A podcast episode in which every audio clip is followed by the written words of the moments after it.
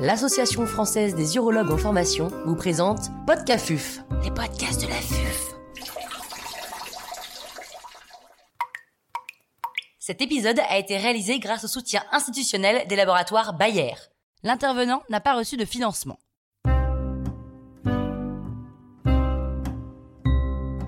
Hormonothérapie dans le cancer de la prostate, gestion des effets secondaires.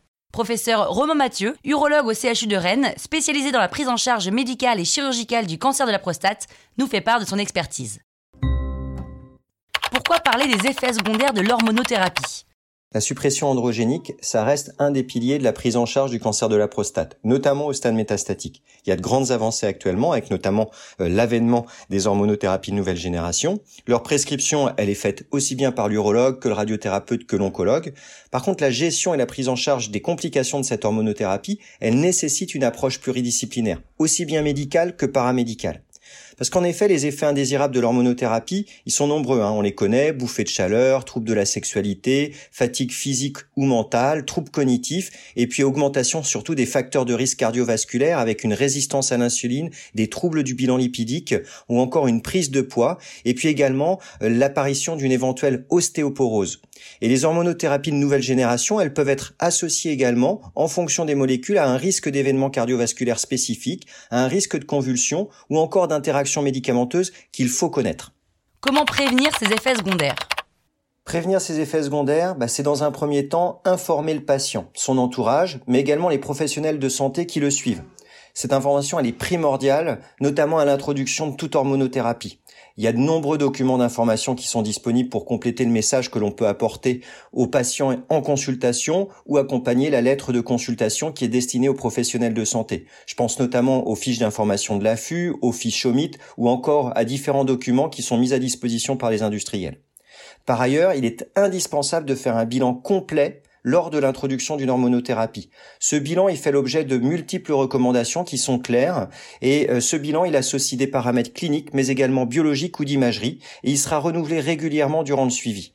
Et puis enfin, il est nécessaire de prévenir la survenue des effets secondaires en informant le patient sur les mesures qu'il peut mettre en place pour limiter la survenue de ces effets. Et puis pour les professionnels de santé, mettre en place des programmes spécifiques. Je pense notamment à la mise en place de programmes d'activité physique adaptée, l'APA, hein, qui fait l'objet d'un autre podcast. Et puis par ailleurs, il y a une nécessité de suivre les paramètres cliniques et biologiques pour permettre d'orienter le patient si nécessaire vers les personnes compétentes, cardiologues, rhumatologues ou encore nutritionnistes. Pouvez-vous nous rappeler le bilan à réaliser à l'introduction de ces hormonothérapies? Alors comme je vous le disais, le bilan qui est recommandé pour l'introduction d'une hormonothérapie, notamment de première génération, il comprend aussi bien un, bilan euh, clinique que des paramètres d'imagerie et des paramètres biologiques. Alors sur le plan clinique, on recherchera des facteurs de risque cardiovasculaires, ostéoporotiques, facteurs de risque de chute, troubles de l'humeur, troubles cognitifs ou encore des troubles de la sexualité.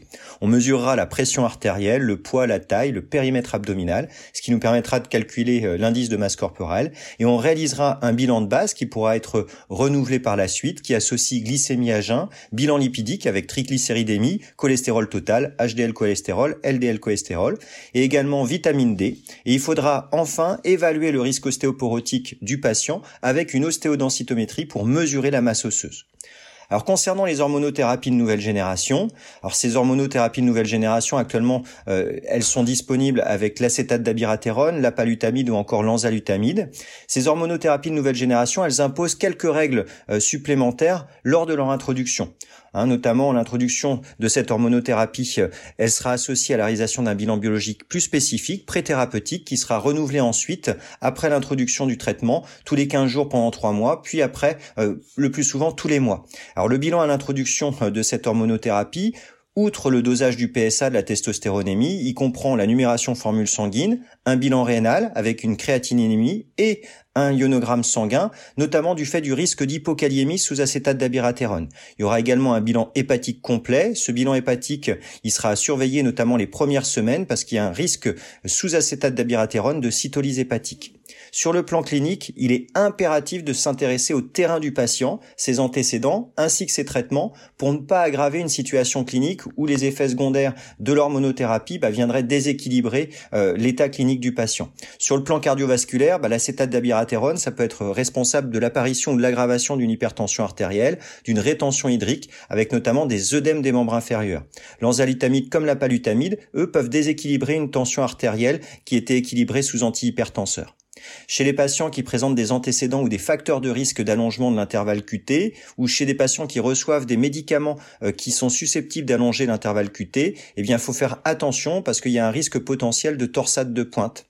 Et donc c'est pour ça qu'un ECG peut être euh, intéressant à réaliser euh, chez ces patients à l'initiation d'une hormonothérapie de nouvelle génération ou si vous mettez en place un, traitement concomitant euh, qui est susceptible d'allonger l'intervalle QT ou à tout moment de toute façon s'il y a un patient qui présente des symptômes cardiaques.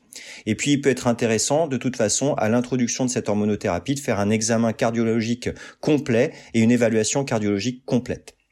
L'administration L-d'enzalutamide ou d'apalutamide, elle est déconseillée chez des patients qui présentent des antécédents de convulsions ou de facteurs prédisposants, hein, notamment une lésion cérébrale sous-jacente, un AVC, un traitement par médicament épileptogène ou qui apaise le seuil épileptogène, ou encore de l'alcoolisme. L'utilisation de conjointes de médicaments qui sont pro-convulsivants, bah, faut faire attention parce que c'est également déconseillé en association avec l'enzalutamide ou la palutamide. Et puis, il faut aussi faire attention aux interactions médicamenteuses. Hein, euh, les interactions médicamenteuses, elles peuvent être nombreuses avec les hormonothérapies de nouvelle génération parce qu'elles sont euh, inductrices ou inhibitrices de certains cytochromes. Et donc, il y a différents euh, médicaments qui sont concernés, tels que des analgésiques, hein, par exemple le fentanyl ou le tramadol, des antibiotiques, notamment la rifampicine, clarithromycine, et surtout les anticoagulants. Hein. Il faut savoir que l'administration concomitante d'anpalutamide et d'enzalutamide avec la warfarine ou des anticoagulants coumariniques, elle doit conduire à une surveillance stricte de l'INR. Et puis chez le patient âgé, c'est peut-être le patient le plus fragile. Faut savoir euh, dépister cette fragilité, notamment avec des questionnaires. C'est notamment le questionnaire G8. Et donc, on sera particulièrement attentif chez ces patients au risque de troubles cognitifs, au risque d'asthénie sous, euh, sous anti-androgène. Et puis bien sûr, ça, ce sont des, euh, des, des recommandations un petit peu générales et qui peuvent être adaptées en fonction du profil du patient et de la molécule utilisée. Comment vous organisez-vous dans votre pratique pour organiser ce bilan? Alors si on veut prescrire ces traitements et surtout bien gérer les effets secondaires potentiels des hormonothérapies, il est important de se structurer. À Rennes, nous nous sommes structurés en regroupant l'accueil des patients avec un cancer de la prostate sur une journée dédiée où nous sommes accompagnés d'une infirmière de coordination en cancérologie et aussi en organisant notre réseau de soins. L'infirmière de coordination en cancérologie, l'IDEC, elle accompagne le patient et sa famille dès l'annonce diagnostique. Elle reçoit le patient à la suite de la consultation d'annonce médicale et de l'instauration du traitement hormonal. Et c'est lors de cette consultation qu'elle reprend toutes les informations et recommandations qui ont été données euh, lors de la consultation médicale et elle les réexplique. Elle rappelle le bilan qui a réalisé et le suivi associé à chaque traitement hormonal. Et puis durant cette première consultation, c'est à ce moment-là qu'elle prend éventuellement, en fonction du traitement ou du profil de patient, euh, les rendez-vous pour les examens complémentaires tels qu'une consultation cardiologique ou une consultation rhumatologique. Et elle fait aussi le lien avec le réseau de soins qu'on a pu mettre en place euh, au niveau de la ville. C'est un des rôles principaux euh, de l'IDEC. Et puis par la suite, euh, l'IDEC, elle va recevoir également le patient dans le suivi, hein, tous les six mois pour une hormonothérapie de première génération, tous les trois à quatre mois pour les hormonothérapies de deuxième génération. Et durant ces consultations de suivi, on va mesurer l'efficacité du traitement, son observance, ses effets secondaires. Et puis la consultation de l'IDEC, bah, elle se déroule euh, chez nous en amont de la consultation médicale et ça nous permet d'avoir une évaluation de la qualité de vie du patient. Comme ça, quand on reçoit le patient, nous, en consultation médicale, eh bien, on axe euh, notre action en fonction euh, des euh, effets secondaires potentiels du patient et qui sont évalués, eux, à l'aide de questionnaires spécifiques. Quelles sont pour vous les voies d'avenir pour le suivi des patients? Une des premières voies, c'est la généralisation du soutien paramédical à l'action médicale. Le plan cancer 2014-2019 a proposé la mise en place d'infirmières dites en pratique avancée. Ces infirmières ont des fonctions et capacités qui sont élargies.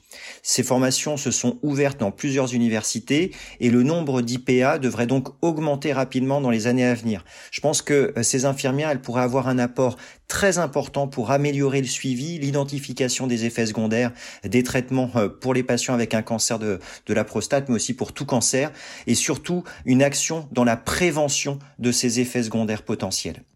Une autre voie, c'est le développement des solutions digitales pour euh, le suivi euh, et la prévention des effets secondaires. Il y a de nouveaux outils qui se sont développés, dits connectés, hein, qui facilitent la communication entre le patient et les soignants, notamment entre deux consultations. Ces applications ou plateformes de surveillance, en fait, elles permettent au patient ou à l'un de ses proches qui dispose d'une adresse mail de renseigner l'état de santé du patient grâce à un questionnaire. Et puis en fonction de ce questionnaire, bah, euh, par exemple à Rennes, l'infirmière de coordination est informée par une notification de la nécessité de rappeler le patient puisqu'il y a un effet secondaire. Et eh bien, ce qui est important, notamment dans le suivi euh, de l'hormonothérapie, c'est de pouvoir adapter euh, les questionnaires éventuels aux euh, complications potentielles de l'hormonothérapie et pouvoir proposer des prises en charge spécifiques. Alors c'est un domaine qui est passionnant, mais surtout un domaine dans lequel il faut qu'on s'investisse tous, hein, la prévention des effets secondaires potentiels, puisque euh, aujourd'hui on le sait, hein, les bilans qui sont réalisés à l'introduction de l'hormonothérapie restent insuffisants. On avait fait une étude euh, sur Rennes sur le, le, type de bilan qui était réalisé euh, à l'introduction d'une hormonothérapie, et on voyait que le pourcentage d'examens recommandés qui étaient finalement réalisés était très très faible. Donc il y a encore des choses à améliorer.